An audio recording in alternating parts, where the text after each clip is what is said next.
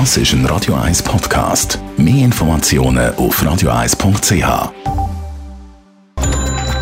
Netto. Das Radio 1 Wirtschaftsmagazin für Konsumentinnen und Konsumenten wird Ihnen präsentiert von Blaser Greinicher. Wir beraten und unterstützen Sie bei der Bewertung und dem Verkauf von Ihrer Liegenschaft. blasergreinicher.ch Adrian Sutter.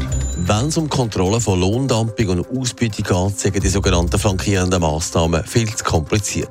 Das kritisiert die eigene Finanzkontrolle im Bericht. Kontrollen sind übertrieben und unverhältnismäßig und zudem kommen es zu Doppelspurigkeiten. Die Schweiz hat die Massnahmen parallel zum bilateralen Weg mit der EU eingeführt. Der US-Präsident Joe Biden will, dass die Bundessteuer um Benzin und Diesel während drei Monaten ausgesetzt werden. Es geht darum, amerikanische Familien zu entlasten während der Sommerreisezeit.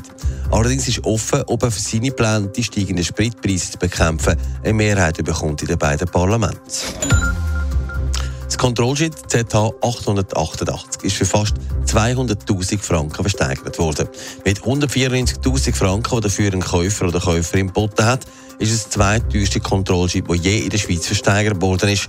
Nur Zug Nummer 10 hat mit 233.000 Franken mehr eingebracht.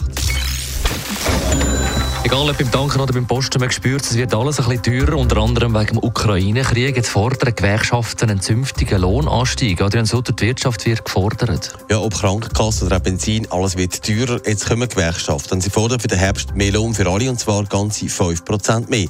Das ist die höchste Lohnforderung, die Gewerkschaften seit Jahren eingestellt haben. Und das ist auch in Ordnung. Es fehlt an Kaufkraft und vom Markt und gleichzeitig läuft die Wirtschaft. Die Auftragsbücher sind voll und darum ist jetzt der Moment, das Geld denen zu geben, die das eben auch erschaffen. Aber wie kommen denn Gewerkschaften auf 5% mehr Lohn? Ja, es ist klar, die Teuerung wird bis Ende Jahr um 3% steigen. Dazu kommt noch Krankenkassenprämien. Das gibt dann eben um die 5%, sagt der Travail-Suisse-Präsident Adrian Wüthrich gegenüber dem Tagi.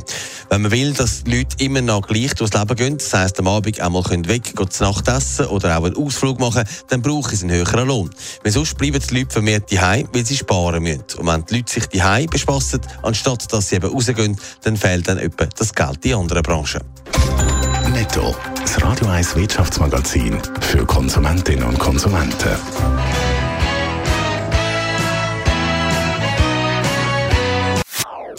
Das ist ein Radio 1 Podcast. Mehr Informationen auf radio1.ch.